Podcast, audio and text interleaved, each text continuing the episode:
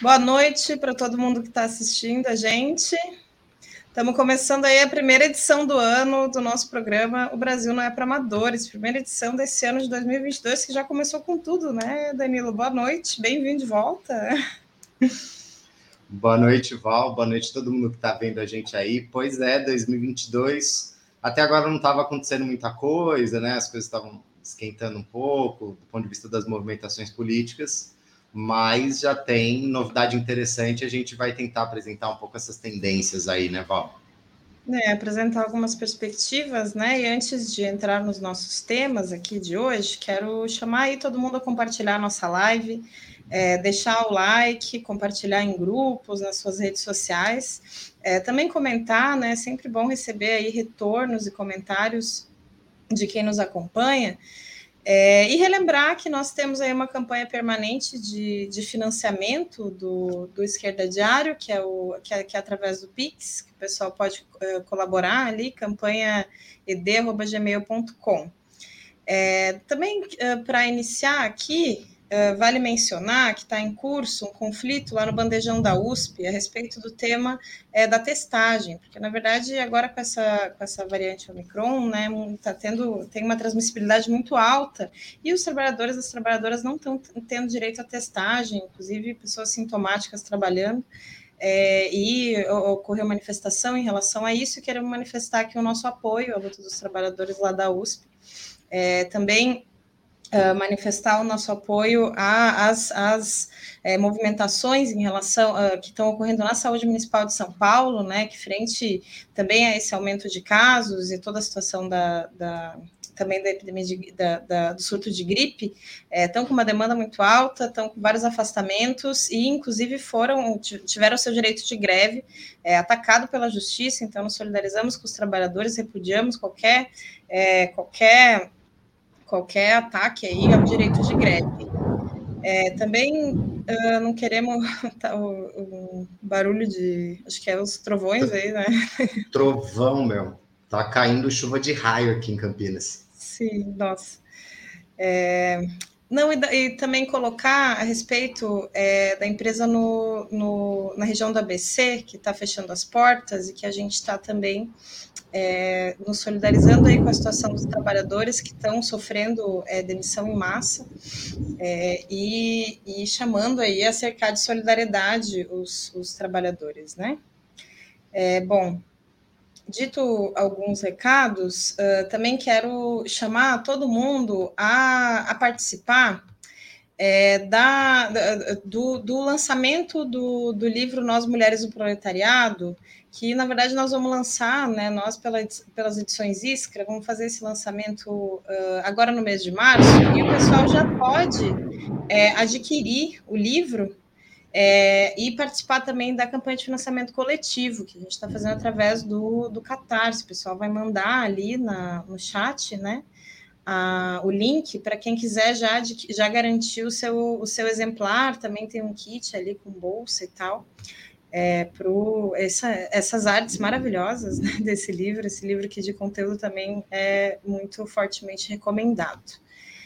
É, bom, uh, começar, né, Danilo, falando de algumas coisas boas aí, né? Hoje o, o, as redes sociais e o, e o, Brasil, depois de tantas coisas ruins que a gente tem visto aí nos últimos dias, finalmente uma notícia boa, né? Morre Olavo de Grande Carvalho. Dia Grande dia, guru da extrema-direita, né? Todo mundo acho que tem, que tem pelo menos dois neurônios em algum nível comemorou. As redes sociais foram absolutamente invadidas de todo tipo de meme.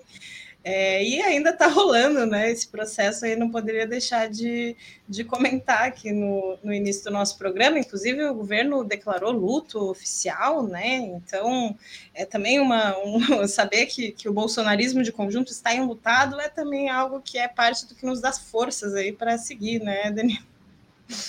Não, e se diga, né? As pessoas, inclusive a mídia, a gente vai analisar isso daqui para frente adora dizer né, que os militares agora estão com compromisso, com a institucionalidade e tal. E os primeiros a abrirem as portas para o Olavo de Carvalho foram os clubes militares né, pelo país. Uhum. Então, esse setor tem bastante responsabilidade nisso. enfim, o dia de hoje tava, o Twitter hoje estava absurdo, né? O pessoal falando que essa onda de calor agora pode ser entendida porque as portas do inferno se abriram para a entrada do, do Olavo, né?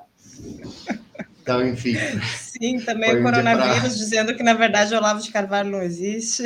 tipo assim, Essa é maravilhosa. Todo tipo de piada. E aquele muito clássico, né? Eu fico muito triste com uma notícia dessas e aquela, aquele é. foguete. Mas, enfim. Daí também tem é... um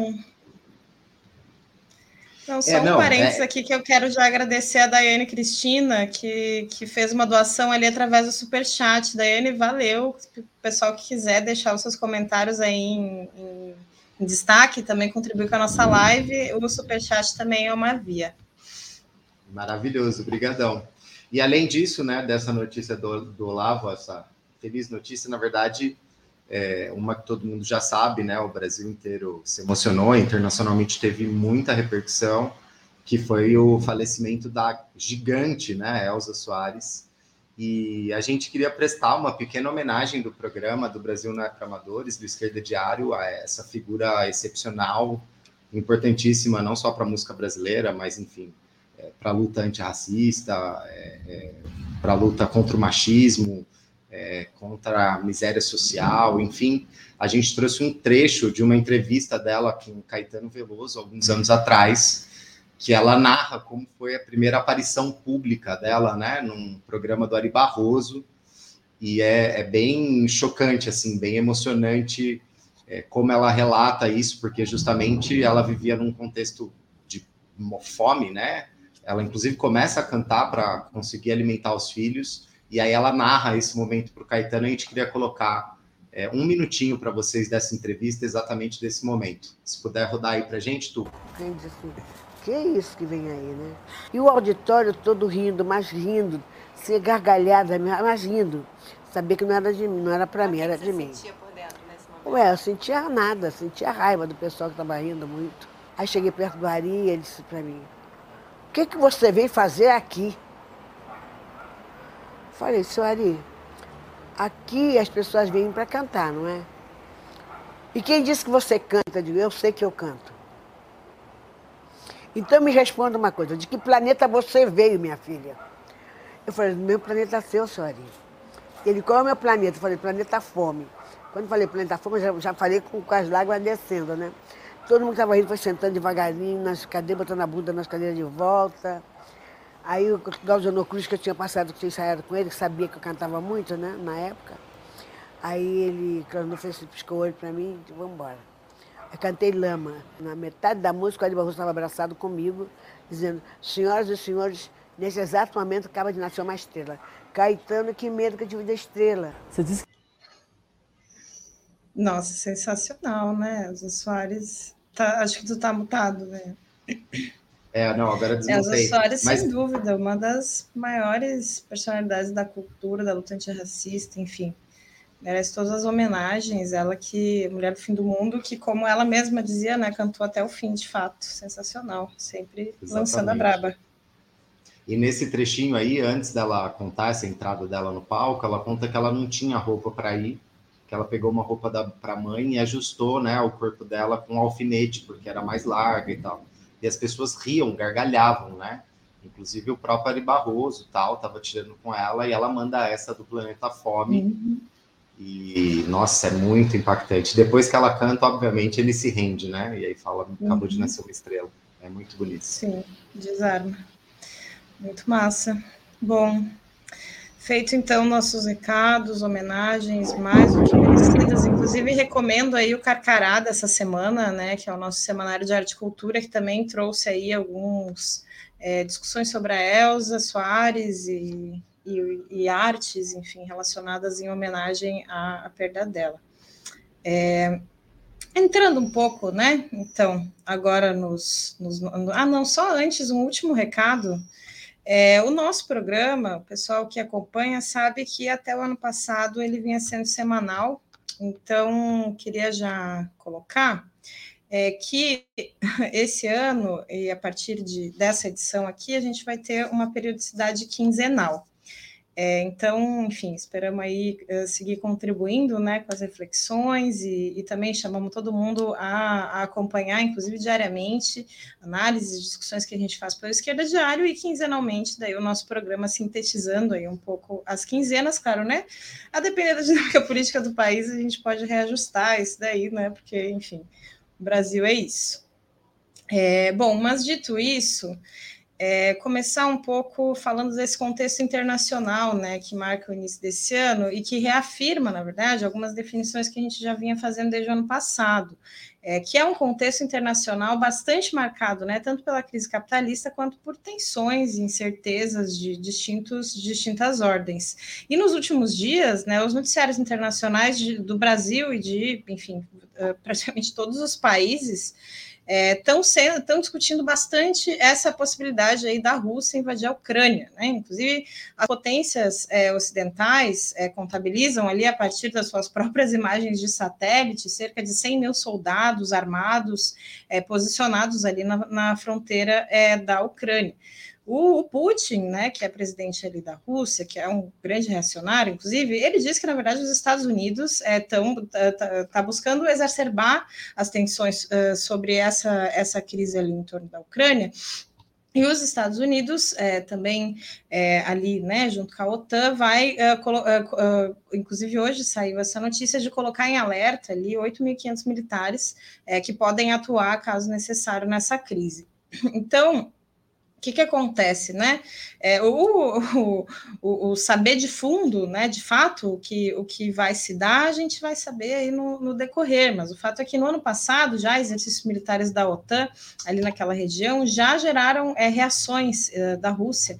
E, e desde, o, desde o, de o fim da União Soviética, na verdade, a Rússia coloca né, exigência no sentido de conter a expansão da OTAN ali naquela região do, do leste europeu, toda aquela região ali, ex-União União Soviética, né? Então, uh, daí tem, enfim, né, tem setores que falam de uma defesa pacífica da Ucrânia por parte da OTAN e das potências imperialistas, mas não se trata de nada disso, né? Vale, vale a gente uh, reafirmar aqui a nossa, a nossa denúncia ao imperialismo, que tem como objetivo, na verdade, submeter mais a região aos seus próprios objetivos econômicos, militares, é, e isso tudo se insere uh, como parte da busca dos Estados Unidos por recompor a sua hegemonia internacional, que desde a crise de 2008 vem sendo aí bastante bastante, é, bastante, bastante golpeada. E, por outro lado, também, né, não tem absolutamente nada de anti-imperialista na política do Putin.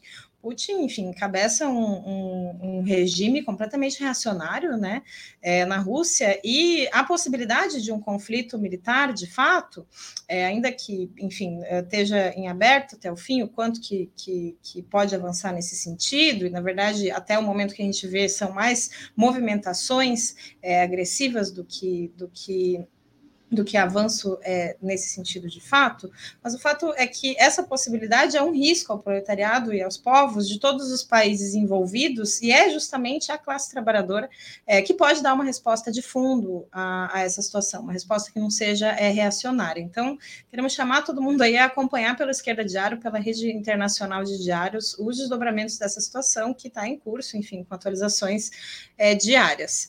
É, e aqui é, no Brasil, né, por aqui, é, para além da morte do, do, do, Olavo de Carvalho, na verdade o ano começou também não muito bem, assim, né? A gente viu, é, já é na verdade bem comum no Brasil que esses inícios de anos, esse início de ano tenha é, impactos, uh, expressões dos impactos ambientais é, do capitalismo, e particularmente nesse ano, fenômenos meteorológicos, ali como Laninha, como Zona de Convergência do Atlântico, geraram enchentes em vários estados, é, e, enfim, centenas de milhares de atingidos pelas, pelas enchentes em distintos níveis na Bahia, Minas Gerais, Ceará, Tocantins, Maranhão, Pará, Rio Grande do Norte, Pernambuco, Piauí, Goiás, Santa Catarina, São Paulo, Rio de Janeiro, Espírito Santo, e em alguns desses estados, como na Bahia, Ceará, é, Minas é, e outros também, tem, enfim, várias famílias que estão ainda buscando se recompor dos danos causados pelas enchentes, né?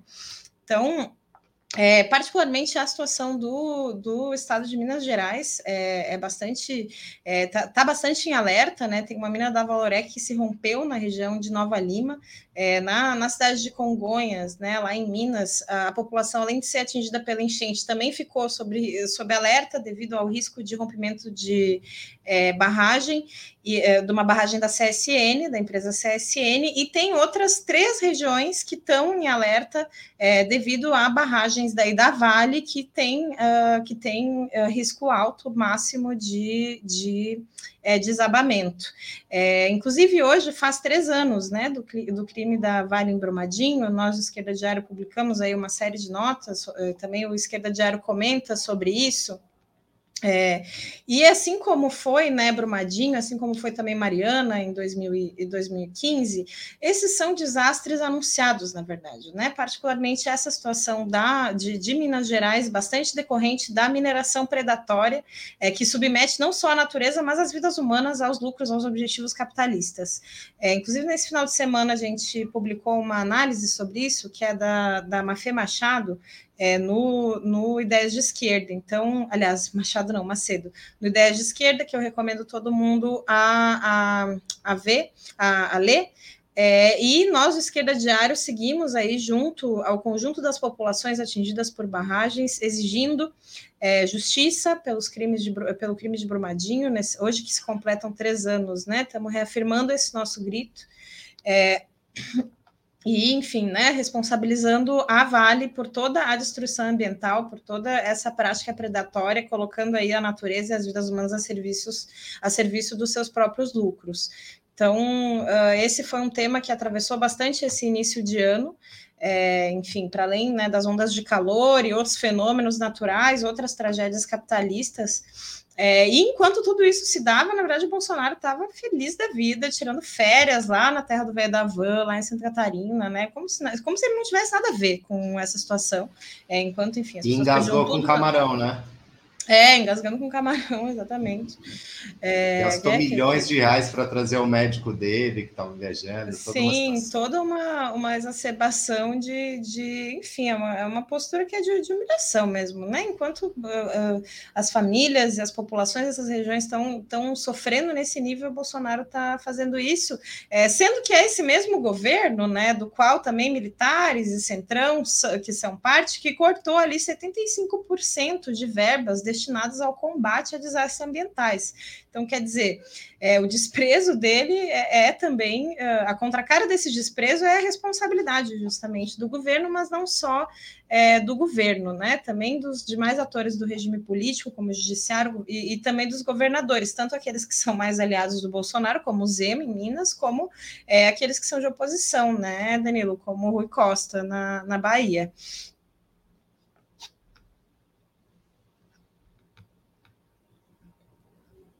Você tá mudo. Eu tô ficando. É, eu tô mutando o telefone porque tá com muito trovão Por causa dos aqui. raios, né? Sim. É, vai atrapalhar você falar e eu esqueço de desmutar, porque normalmente eu deixo liberado. Então, isso pode acontecer algumas vezes durante o programa, mas aí você vai me avisando, eu vou abrir. Mas exatamente, Val, né? O começo do ano foi marcado por essa situação trágica. Teve um episódio ainda em Capitólio, horrível, uma situação, enfim, é, toda de conjunto absurda. Inclusive, né, nesse nesse marco dos três anos aí do crime em Brumadinho, também a gente né, deixar a nossa solidariedade com os familiares é, das pessoas que morreram, todo mundo que foi atingido é, por esse crime absurdo.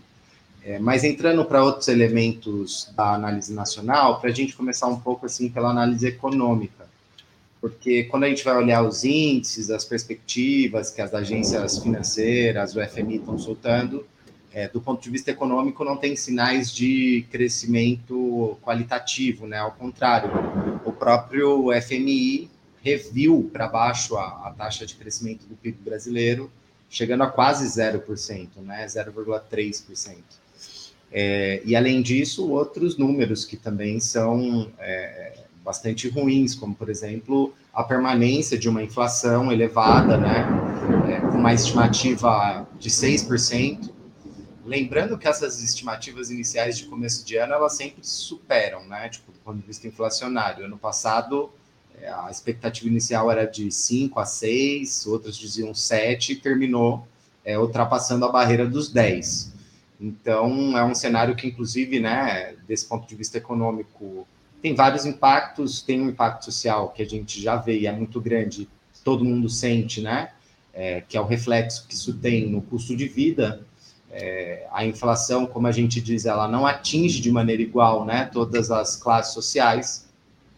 É, quem tem menos dinheiro, menos recurso, tende a sentir mais, é, inclusive porque o preço dos alimentos, dos combustíveis, tudo isso é, segue muito alto e afeta muito né, a finança, as finanças é, e o salário da classe trabalhadora.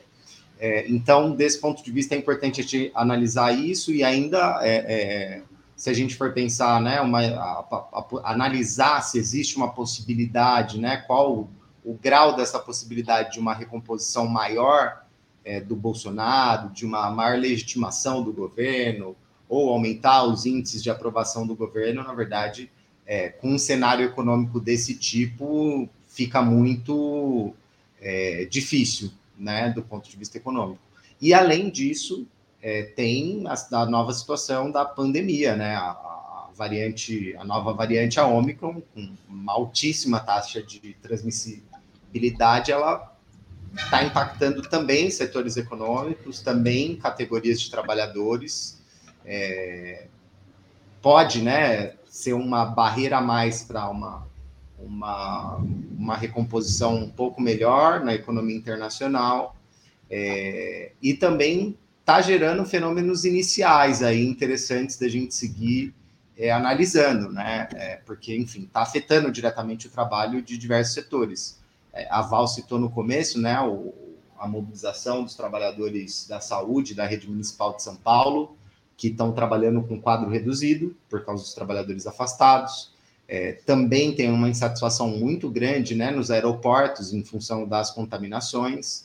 Na USP, a Val também mencionou o processo de mobilização interessante que está tendo, é, e é uma, uma situação que a gente tem que seguir acompanhando para ver, inclusive, se pode ter impactos na educação, é, nas escolas, nas universidades, porque é, é do ponto de vista da, da contaminação, a gente está batendo recordes aí, né? Vendo a pandemia avançar bastante. É, mas justamente assim, é, o, a questão é, né, que nesse cenário econômico é, e nesse cenário pandêmico, que eu, uma das primeiras medidas do Bolsonaro foi realizar corte, né? Teve corte na educação, é, que inclusive afetam hospitais federais, mais de 100 milhões de reais é, vão deixar de ir, não, não vão mais para os hospitais federais nessa situação pandêmica. Tem corte na FUNAI. Pesquisa também, Opa. né? Que em meio pesquisa, a esse contexto claro. de pandemia também pesa bastante não ter pesquisa, não ter possibilidade de, de sequenciamento genético do vírus, enfim, tudo isso. Exatamente. É, a própria FUNAI também, o Bolsonaro é um inimigo declarado dos povos indígenas, o Ministério do Trabalho, enfim, isso em um ano, na verdade, em que se aumentou a capacidade de arrecadação do Estado da União em 17% comparativamente com 2020, né, que foi um ano é, mais forte de impacto da pandemia.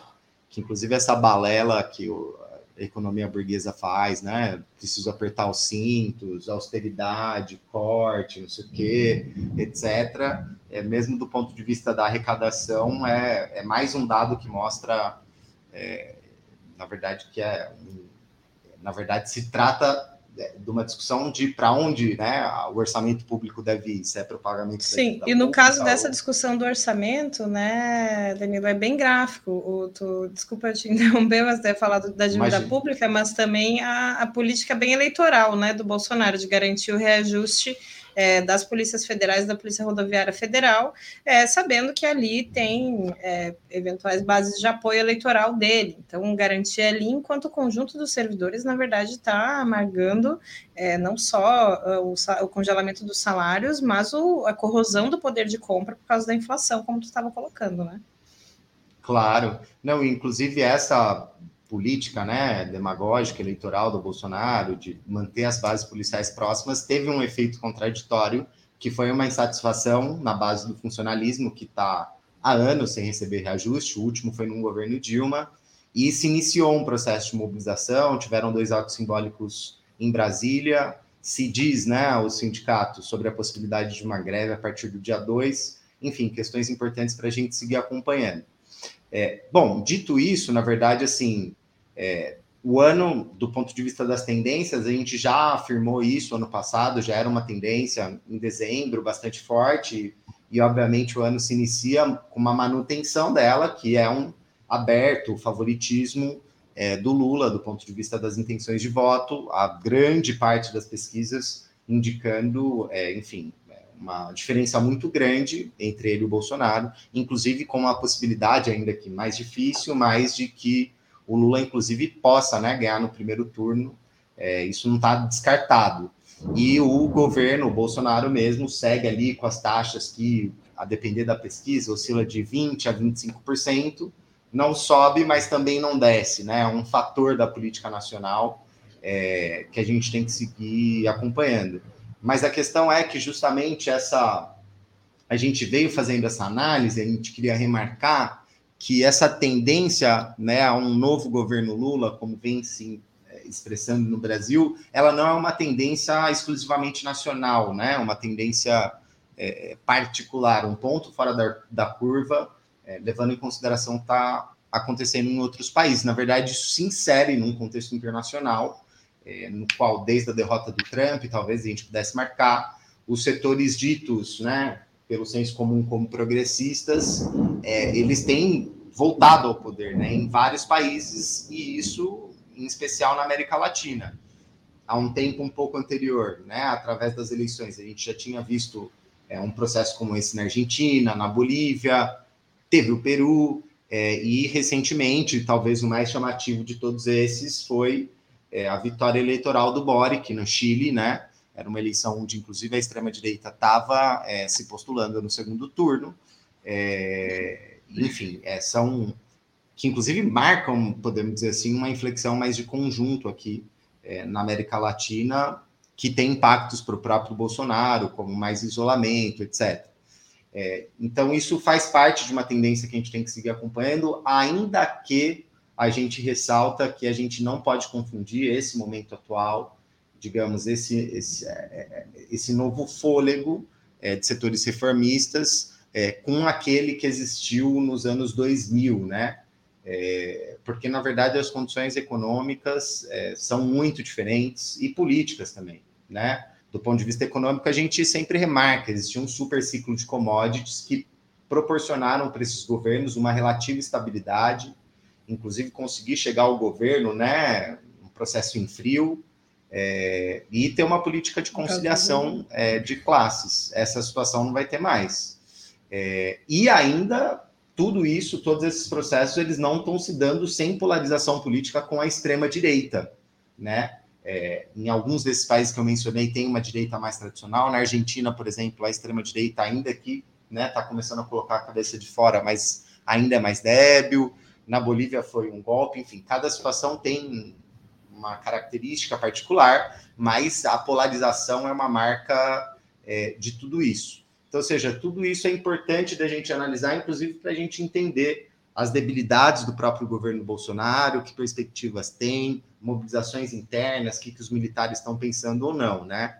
Do ponto de vista do governo Bolsonaro, agora entrando num elemento mais nacional, é, na verdade, se expressou uma confirmação de uma análise que a gente já vinha fazendo desde o ano passado, que é o peso do Centrão na própria manutenção é, é, do governo, né, para conseguir dar uma estabilidade relativa para ele.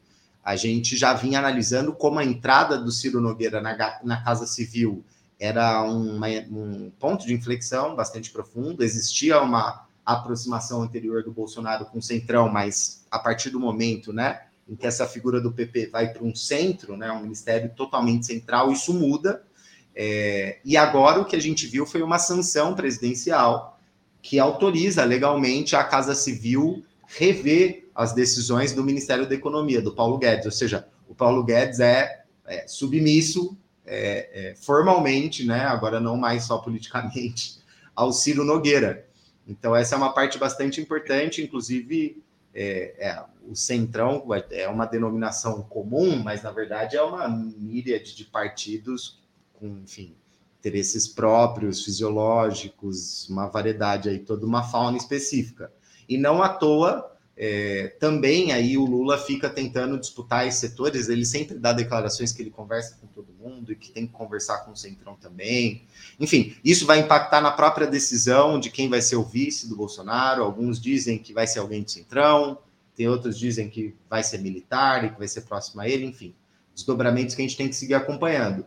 E do ponto de vista dos militares, em especial a mídia, veio repercutindo é, o que eles chamaram de mais afastamento do governo Bolsonaro, mas claro que aí eles colocam quase que um sentido positivo na mobilização, nessa movimentação é, das Forças Armadas, como se as Forças Armadas estivessem é, voltando aí para um compromisso institucional e democrático, que na verdade é o que ele sempre, um tipo de ilusão que eles sempre, ilusão não, uma política que eles sempre fizeram, que é totalmente funcional às Forças Armadas.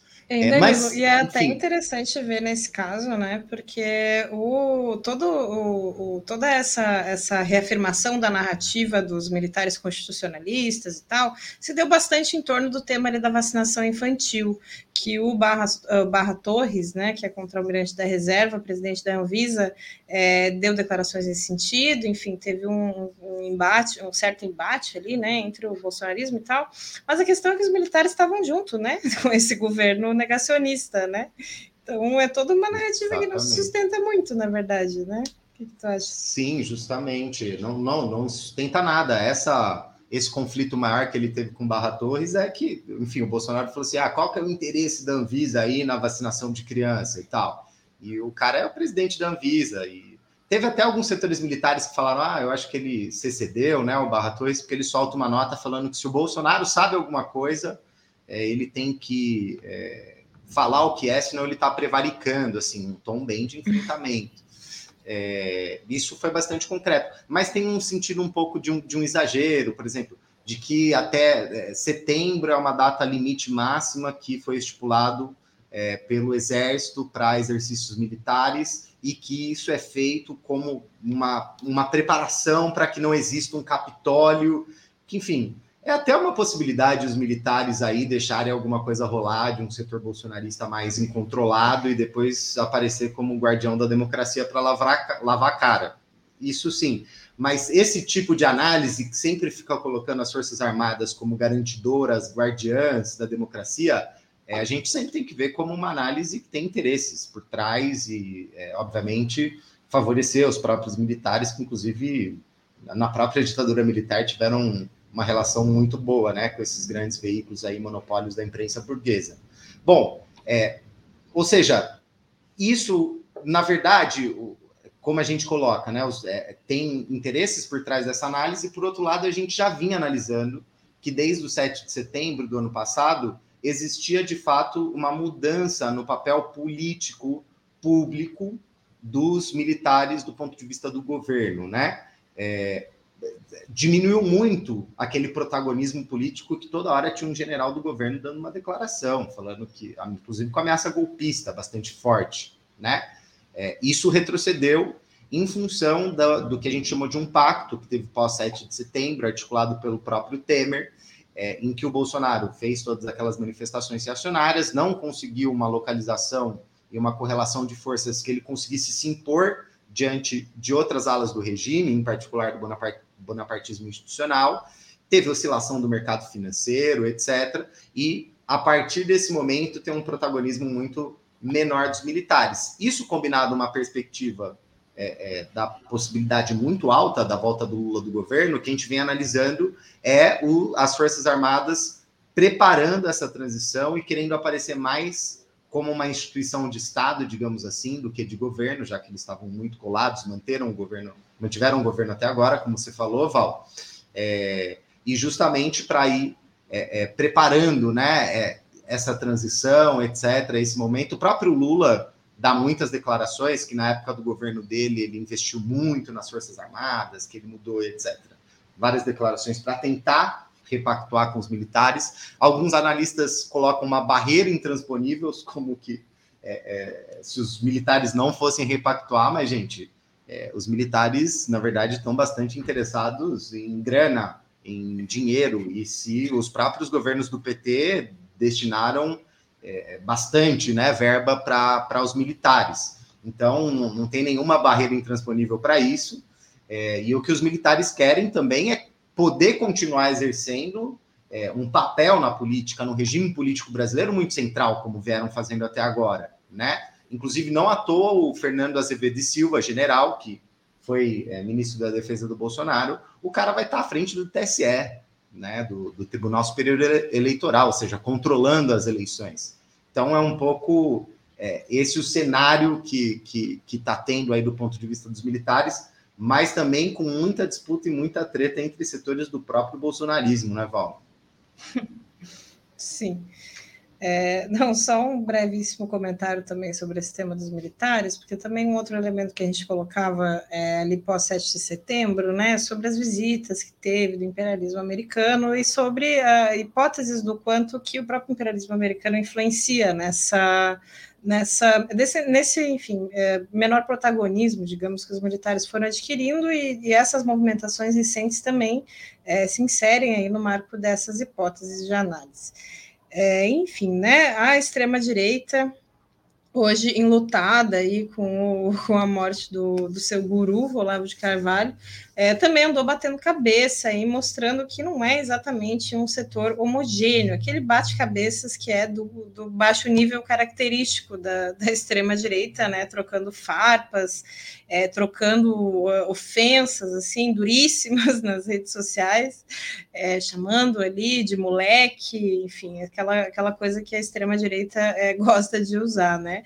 os irmãos Weitraub lá e o Eduardo Bolsonaro, na verdade o Eduardo Bolsonaro, ele, ele retweetou é, o, aquele cara que hoje é o secretário da Cultura, Mário Frias, né, que é um enfim, bolsonarista, ex-ator da Globo, é, e daí eles se desentenderam ali pelas curtidas, pelos e, e, começaram a lavar um pouco a roupa suja ali, né? O, o Weintraub falando que enquanto ele estava lá é, na Paulista, o, o Mário Frias estava na Globo, enfim. É, o fato é que uh, é isso, né? Nesse contexto político nacional, na verdade, nem a extrema-direita não está assim tão unificada hoje, né? Se unificam aí em lutados em relação ao, ao Olavo de Carvalho, mas há, há poucos dias atrás estavam ali se embatendo nas redes, e, na verdade, para além né, de todas as ironias e piadinhas, o, o que, que uh, isso, isso pode expressar diferenças mais de fundo, na verdade, né? Realmente uma, uma fragmentação, é, tendências a maior fragmentação também na extrema direita, mas isso é, a gente vai ver aí nos próximos, nos próximas semanas, nos próximos meses, o quanto que isso vai se, se confirmar, né? Se de fato são diferenças mais profundas. É, bom, daí é isso um pouco a extrema-direita, depois na outra ponta da, da, da disputa eleitoral, da polarização, é, tá lá o Lula, né? Como tu tinha colocado um pouco, né, Danilo, a todo vapor, é, costurando ali a sua candidatura, e, particularmente, esse tema da chapa Lula-Alckmin é, também é, teve bastante peso, tanto no final do ano passado quanto no início desse ano agora, né? É, teve uma entrevista do Lula é, em que ele vai, enfim, né, faz questão de fazer a primeira coletiva do ano com a, a mídia, dita mídia que ele chama né, mídia independente, mas que a gente sabe que são veículos de mídia petista, né, enfim, veículos que, que foram aí é, parte dos, dos porta-vozes, parte dos defensores dos, dos governos e de toda a política do, do PT.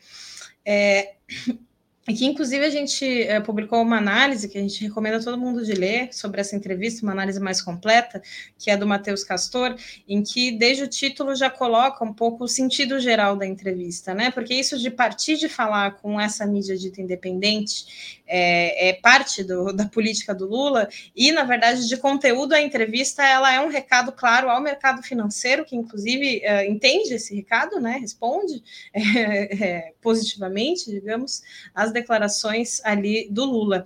É, e ali naquela entrevista, então, o Lula ele vai defender de maneira bastante enfática é, o, essa, essa, essa chapa aí, Lula-Alckmin, inclusive é, ofensivamente, ele coloca que uh, essa aliança ela é necessária não só para ganhar as eleições, mas para poder governar, inclusive, né? É que ganhar a eleição a gente ganha, o difícil é governar e tal, com toda aquela verborragia lá uh, característica do Lula. É, ele fala, todo o tom né, da entrevista é como se já tivesse eleito, enfim, né, tem todas as pesquisas e tal, muita coisa para acontecer, mas ele, coloca, ele se coloca bastante nessa posição, assim, é, e, e essas uh, movimentações, né, como enfim a gente vem colocando, colocou nos, em programas anteriores, também em, em matérias escritas, é, de uh, essa de, de, reafirmar, né, com tanta força agora no início desse ano, é, essa chapa com o Alckmin, é bastante uma busca de uma localização boa em relação ao capital financeiro, é, também, uh, em particular, o capital financeiro americano, né? E é bastante, bastante chamativo como ele dá bastante peso, é, como coloca de maneira bastante enfática e ofensiva é, sobre essa aliança, reafirmando aí é, isso, né? Inclusive, uh, o, o ex-presidente do Credit Suisse é, ele disse que o Lula, com lances como esse do Alckmin, é, busca cativar o centro. Então, é já parte das respostas positivas, na verdade, do capital financeiro em relação a essas declarações cada vez mais é, enfáticas que o Lula é, vem dando. Inclusive nessa entrevista, né, o, o, Lula ele coloca sobre a relação que o Brasil tinha uh, com os Estados Unidos.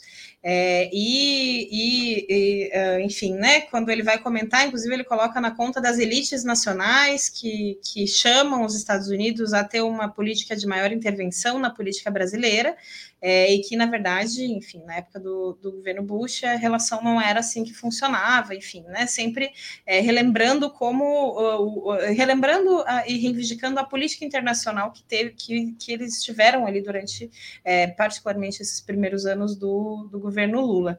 É, isso tem sido um elemento bem forte, inclusive, né, de, de todo o, o discurso do Lula, que ele sempre liga isso com o Brasil retomar o seu prestígio internacional, retomar o protagonismo internacional, é, como aqui, de fato, né, particularmente agora, após a eleição do Trump e o isolamento do, do, do Bolsonaro nesse cenário internacional, é uma marca é, que, enfim, se ressalta a cada, a cada novo acontecimento aí, é, e que o Lula usa bastante para, é, enfim, né, buscar se colocar em melhores condições aí frente é, ao, ao ao imperialismo, é, também como parte dos acenos, inclusive ao imperialismo é, europeu, é, com, com, com, os quais busca é, o Lula busca aí, uh, se colocar em melhores condições é, nas negociações com os Estados Unidos também, né, Danilo?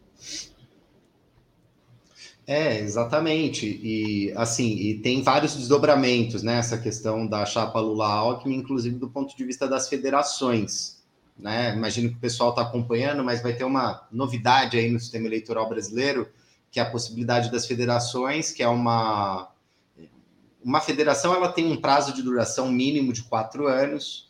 É, o partido, inclusive, né, que sair da federação, a, com exceção se ele for se fundir com algum partido, ele recebe várias sanções financeiras. É, e inclusive ela pode servir aí para alguns partidos pequenos tentarem escapar da cláusula de barreira que vai também tirar vários recursos dos partidos que, enfim, não tiverem 2% dos votos nacionais, uma quantidade específica de deputados federais. E aí, justamente, o Alckmin está, né, flertando bastante com o PSB enquanto uma possibilidade, então essas tratativas é, abertas, declaradas entre o PT e o PSB para a formação da federação, mas isso não está sendo fácil em primeiro lugar, porque a federação vai começar nessas eleições agora, de 2022, mas como ela é de quatro anos, ela vai envolver, ela vai passar pela é, eleição de 2024. Então, por exemplo, uma das figuras que está dizendo aí que não quer muito, tem que ver o que vai fazer, é a Tabata Amaral, que foi para o PSB, quer sair como candidata a prefeita e tem problemas específicos com o PT. Então, ou seja, imagina isso no, em todos os municípios brasileiros, né? É uma, é difícil equalizar isso. Ainda é, mais pensando o nível de fisiologismo e desigualdade regional do PSB, né? Tipo assim, ele é claro, mais de exatamente. direita em alguns lugares do que em outros, então coloca uma série de problemas, na verdade, esse tema das federações, né? Amarrando nesse nível, assim, né? Durante quatro anos, inclusive, enfim, eleição municipal.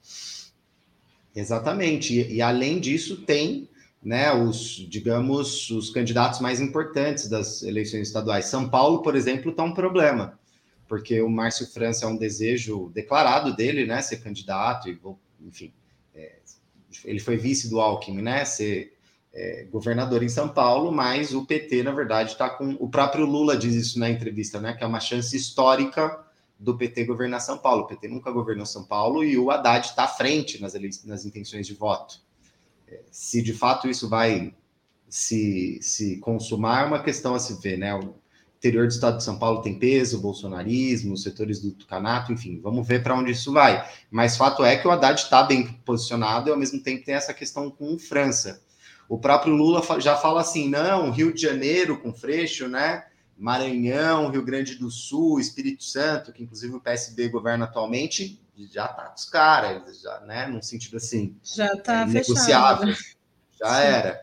E já mandando essa do Haddad no meio aí para. Porque justamente é esses os negócios, essas tratativas. Do ponto de vista do Estado de São Paulo, inclusive, isso tem impactos no, no, no das eleições no Estado de São Paulo, tem impactos no PSOL né? Justamente porque o Boulos está se apresentando como candidato ao governo do estado de São Paulo, e para ele é um cenário péssimo sair junto com a Haddad, justamente porque ele disputa um eleitorado petista, né? O fato dele ter ido para o segundo turno das eleições municipais de São Paulo, das últimas eleições, está ligado ao fato do PT ter tido um candidato extremamente débil, né? E o Boulos ter conseguido ocupar né, um espaço eleitoral petista ali para ele próprio. Então, não à toa, nas pesquisas de intenção de voto em que ele está com o Haddad, o Haddad aparece com 28%, 29%, ele parece com 9%, 10%, nas melhores 11%, muito abaixo. É, então, são, enfim, coisas que vão é, é, mexer bastante aí no tabuleiro é, político, no, no, tabuleiro eleitoral, é, que a gente tem que seguir acompanhando, e tem ainda outros atores de peso jogando pesado aí para negociar a federação ou não. O Kassab, que é amigo próximo do Lula, também está no meio disso. Não está descartado uma ida do Alckmin ao PSD, ainda que isso está sendo menos ventilado. Então, tudo isso a gente tem que seguir é, acompanhando. E do ponto de vista das federações, né, Val, por causa da cláusula de barreira, isso pode influenciar em, e aprofundar né, os caminhos do pessoal. Como você desenvolveria um pouco isso?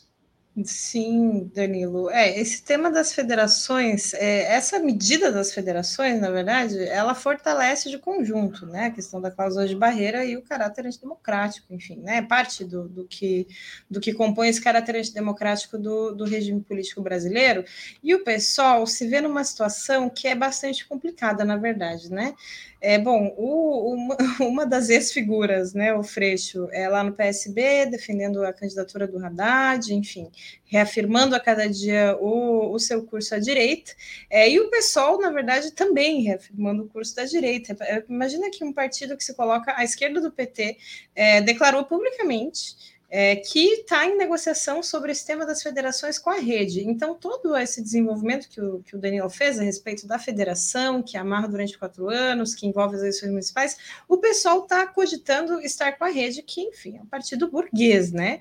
Um partido que, inclusive, o, o pessoal já formou chapas é, nas últimas eleições, uh, inclusive é, nós do, do MRT é, a gente estava com a professora Maíra Machado como pré-candidata vereadora em Santo André, e devido a essa aliança com, de, de, com o Partido Burguês, como rede, é, a gente retirou a nossa candidatura lá, né?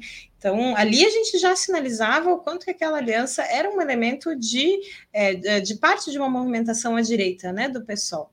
É, e e, na verdade, a possibilidade da federação seria um aprofundamento bastante. É, já é, né? A possibilidade já é, e a consolidação de uma federação seria um aprofundamento bastante decidido aí é, nesse sentido. e caso isso de fato ocorra, né, vai reafirmando aí esse giro à direita que o pessoal já vem implementando é, aí, pelo menos, enfim, no, nos últimos anos. É, depois, assim, esse giro, esse, esse giro à direita, essas movimentações movimentações à direita do PSOL vão gerando crises também pela direita internamente no partido, né? Essas coisas repercutem no partido. Inclusive, recentemente, é, o David Miranda é, ele anunciou que vai sair do PSOL, que está se filiando no PDT do Ciro Gomes, né? Essa figura é também uma figura, enfim, de, de, de parte dos, dos, políticos burgueses aí que estão é, se estapeando para tentar ser a terceira via, o Ciro Gomes, e atrás dele estará o agora ex uh, filiado do filiado, militante, enfim, pessoal, David Miranda. É, e, e, na saída uh, dele, né, quando ele anuncia a saída dele do PSOL, é, ele faz ali uma reivindicação muito forte ao Brizola. É, e não só ele, né? Inclusive uma, uma, uma reivindicação que ela, em grande medida, é compartilhada por figuras do mês, que é a corrente interna da qual ele era parte, é, e também por outros setores, figuras do Resistência, enfim, outros setores do PSOL, é, particularmente aqui no Rio Grande do Sul, né, onde o Brizola tem muito peso, agora no centenário do Brizola, fizeram aí uma ampla reivindicação, é, com, com, com eu diria, quase nada de crítica relevante. Quer dizer, o Brizola uh, e o, o Brizola, enfim, é fruto do trabalhismo burguês, do mais puro, né, trabalhismo burguês, é, é um, um caudilho é, que foi responsável por, na verdade, uma série de desvios de processos de luta de classes é, naquele período que é, antecedeu o golpe militar ali em 64. Então, um período bastante decisivo do, da, da vida política brasileira ali, né? E que o Brizola estava ali buscando é, conter e desviar, né? Com essa política do trabalhismo, que é também uma, uma política fundamentalmente de, é, de conciliação, trabalhismo burguês, é, toda essa, essa insatisfação usando ali o peso que, que ele tinha. Então, essa figura aí reivindicada por, por, é, por setores aí do, do PSOL e pelo agora ex-militante do PSOL, né, Danilo? Justamente, Val, você até você me, me, enviou uns dias atrás um artigo que o Pedro Ruas escreveu, né? Que ele é um, um dirigente muito importante do mês, da corrente do David Miranda. Sim, que no inclusive está para pré-candidato aqui, né? No, está para pré-candidato ao governo do estado aqui no Rio Grande do Sul, enfim, foi vereador, é deputado, uma figura bem importante aqui do, do Rio Grande do Sul, que é das alas, de uma das alas mais brisolistas do, do mês. É uma coisa até meio contraditória, né? Que uma corrente de, de esquerda tem uma ala mais brisolista, mas enfim. É uma reivindicação aberta, inclusive a Fernanda Melchiona, que é deputada federal também do mês, pelo pessoal, compartilha, né? Então, essa ala aí tá um, um alão, né? Uma, uma, ala bem grande, e isso tem seu preço aí, aí da do David Miranda, que foi consequente com a reivindicação, digamos assim. É, Sim, mas dito isso. Decidido para o trabalhismo. Decidido. Dito isso, Val, um outro fato político é, na verdade, esse foi um dos mais relevantes, né, Val, que, que aconteceram assim do ponto de vista de a gente conseguir antecipar é, movimentações é, e intenções do próprio petismo enquanto projeto, né, de governo, é, que foram justamente as declarações do Lula e da Gleisi Hoffmann sobre a reforma trabalhista, né? Primeiro começou com declarações nas redes sociais, falando que era necessário recuperar direitos perdidos na reforma trabalhista é, aquela aplicada pelo Temer, e o, o, PT fazendo uma referência né, ao que estava ocorrendo na Espanha, né? As declarações é olhem para a Espanha, o que o Pedro Sanches está fazendo, recuperando direitos e papapá. Um desavisado ia olhar isso e ia falar assim: nossa, né? Que coisa de esquerda. O Lula falando de revogação das reformas, afinal, ele fala muito ou nada, né? De revogação das reformas, de é, da, das privatizações, reverter as privatizações, etc. Só que é, qual a questão? Aí tem dois problemas-chave e que a gente pode interpretar movimentações do PT. Por um lado, se você vai estudar o que vai acontecer, o que está acontecendo na Espanha, na verdade, é, é, em primeiro lugar, não tem nada de revogação da reforma trabalhista é, acontecendo na Espanha. Tem a mudança de algumas é, cláusulas, é, mas o essencial do ataque que buscava lá, principalmente, é, facilitar e baratear demissões, não à toa, né? Os índices de, de desempregados na Espanha são altíssimos. Em algumas faixas etárias passam de 50%. Enfim, isso que era o essencial da reforma se manteve, não se modificou, né? Inclusive o próprio esse próprio processo de mudança foi um processo feito com as patronais, assim, não tem nada de é, muito de esquerda nisso. Então isso já é uma questão. Outra questão para a gente analisar: ao mesmo tempo em que o Lula e a Gleisi davam recados desse tipo, estava lá o Guido Mantega como chefe do, da, do projeto, do plano econômico do Lula, na, nos, grandes, na, nos grandes meios de comunicação, se não me engano, na Folha, apresentando, digamos assim, a essência do projeto econômico, não tinha nada de revogação de reforma nenhuma, de privatização nenhuma. O mais ousado era falar de taxação do 1% mais rico, né? Mas depois disso, talvez aí venha a questão mais importante, porque justamente teve uma reação dos mercados, né? Essa entidade é, religiosa. Capitalista. Capitalista, que está sempre aí dando recados para todo mundo. Teve, enfim, oscilações, tal, do dólar, etc. Teve uma própria reação do próprio Alckmin é, e o próprio Lula retrocedeu. Então, o que, que é interessante a gente analisar aí? Nos parece que isso é justamente um balão de ensaio do, da política petista de como governar. Né? Você faz uma sinalização demagógica apontando para um problema social grave no país, a perda de direitos trabalhistas no Brasil, enfim, é o país da, do trabalho precário, né? A gente poderia resumir assim, ou se não do desemprego, da, da subocupação, enfim. É, você faz uma sinalização em relação a esse problema grave, tem ali reações e para consertar se recua, etc. Não, então não dá, porque senão. Não, é, o petismo adora falar que tem que manter a governabilidade, né? Um conceito que eles usam bastante para justificar as políticas que eles adotam. Então, isso aponta tendências para onde vai. É interessante a gente analisar aí. Inclusive, é, no meio de tudo isso, vai o Paulinho da Força, né?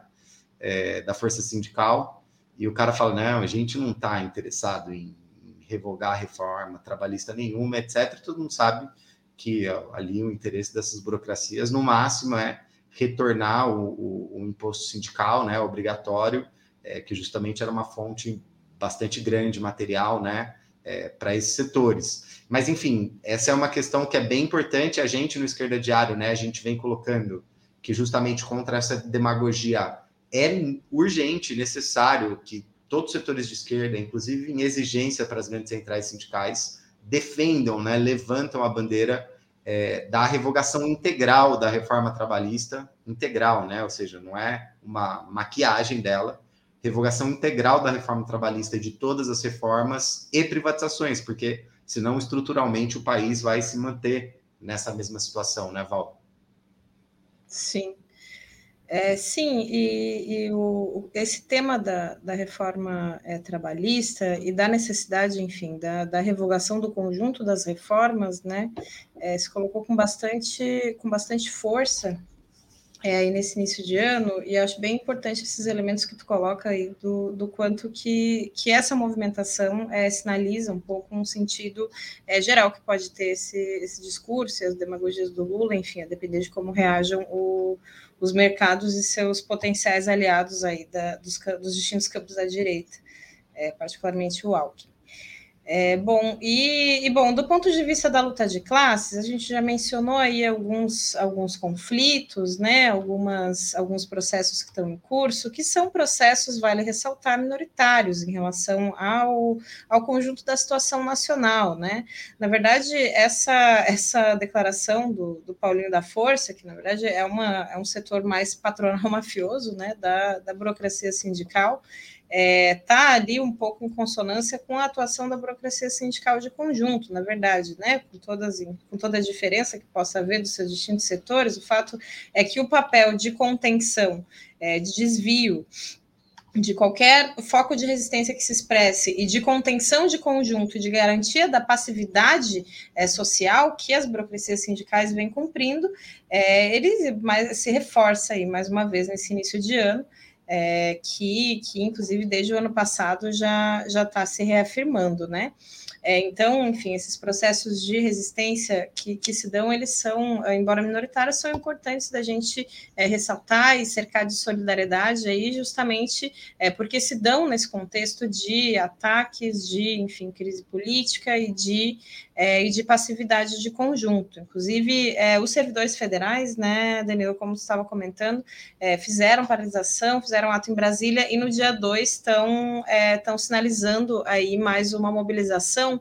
E esse tema do, do, dos servidores, né, de, é, é, do reajuste aos servidores, se liga aí a um embate que está tendo é, em relação a, ao regime de, de, recuperação fiscal no Rio de Janeiro, o embate ali entre o Bolsonaro é, e o Castro, que, enfim, né, o Rio de Janeiro é um estado que, por si, é, pelo peso que tem no, no contexto, é, né, na, na, na, situação nacional de conjunto, vale sempre a gente acompanhar de perto.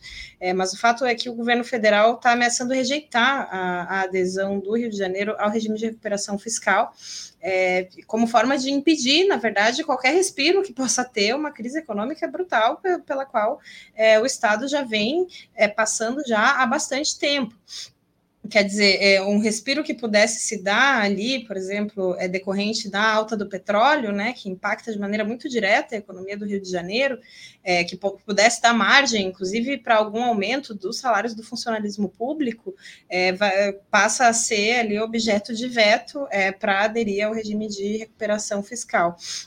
É, e isso, na verdade, é, coloca a possibilidade de um aprofundamento dessa situação de crise é, no Rio de Janeiro, né? Então, coloca a possibilidade de atraso salarial, é, impacto em outros serviços públicos, enfim.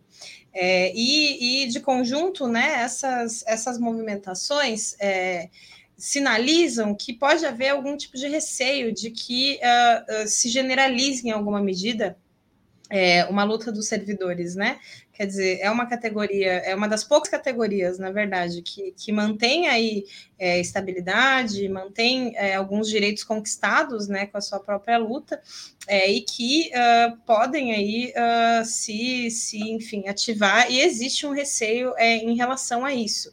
É, também e, e, toda essa movimentação, né, todo esse conflito entre Bolsonaro e Castro é bastante num sentido, é, de, é, acaba, acaba expressando um receio de que se generaliza isso, se generalize isso, é, e também coloca uma série de incertezas de como se desenvolve a própria situação no Rio de Janeiro, né? Então, uh, de toda forma, não, não, não dá para descartar que essas movimentações dos servidores também venham a se desenvolver aí no próximo período, né, Danilo?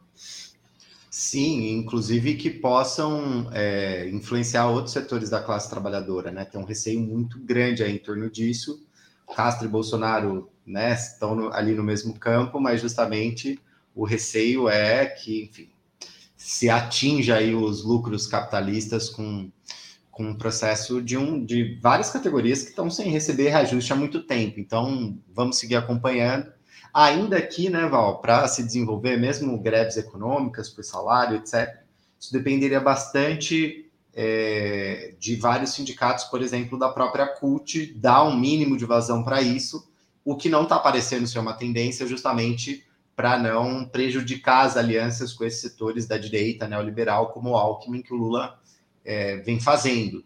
Então a gente tem que seguir acompanhando, como a gente veio dizendo, o ano de 2022, ele já no final de 2021 era assim, vai ser atravessado por uma conjuntura eleitoral muito forte, né? A principal tendência é o Lula é, voltar ao governo, temos que ver se no primeiro ou no segundo turno.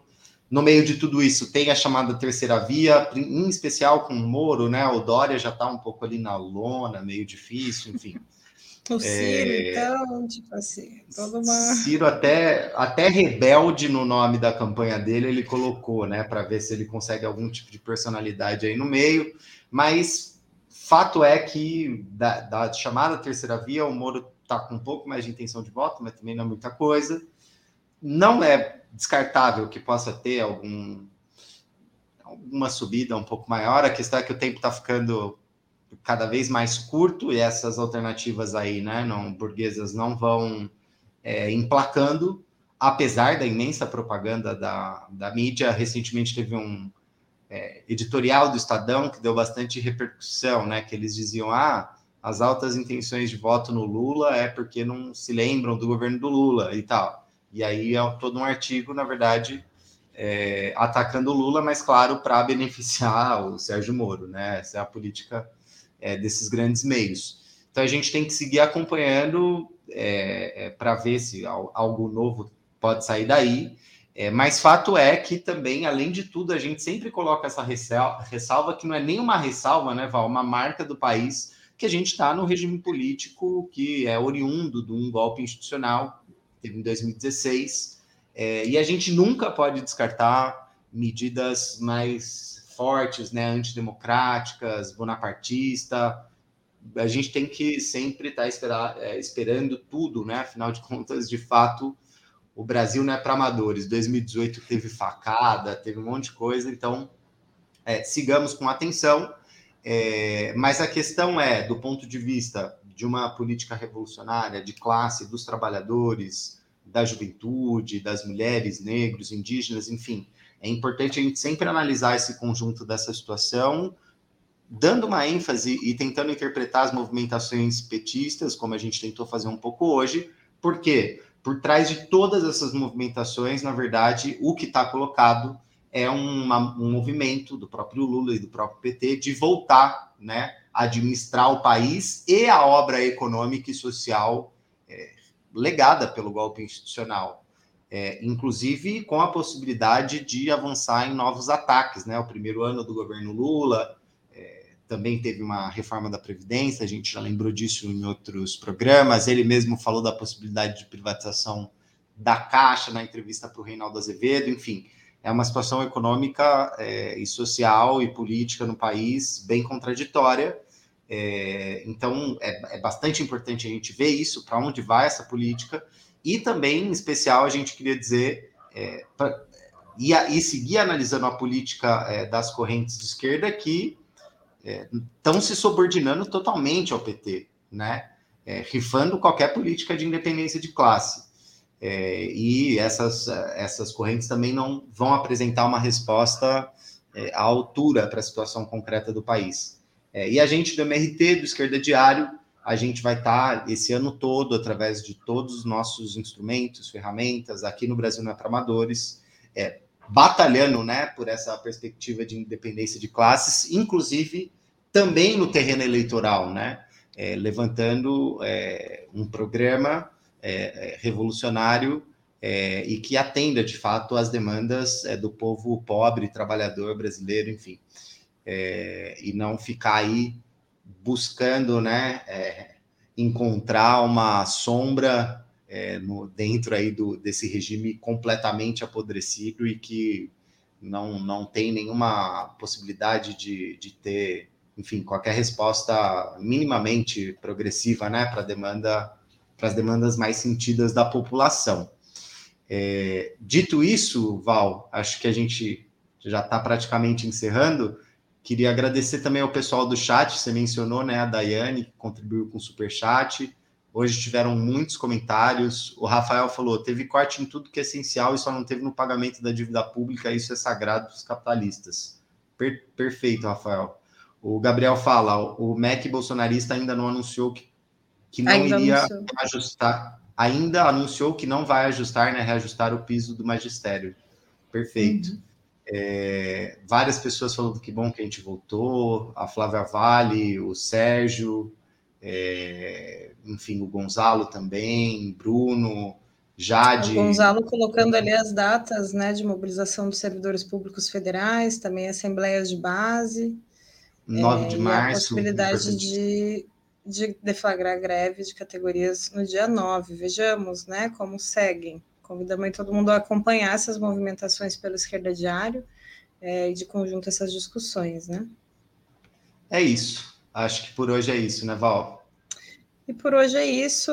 Uh, mandem aí também seus comentários, pessoal. Uh, lembrando, né, que a, o programa fica disponível também no Spotify, então quem quiser ouvir aí chega no, indo para o trabalho, enfim, né? E na, daí, no caso, daqui a duas semanas estamos de volta, certo, Danilo?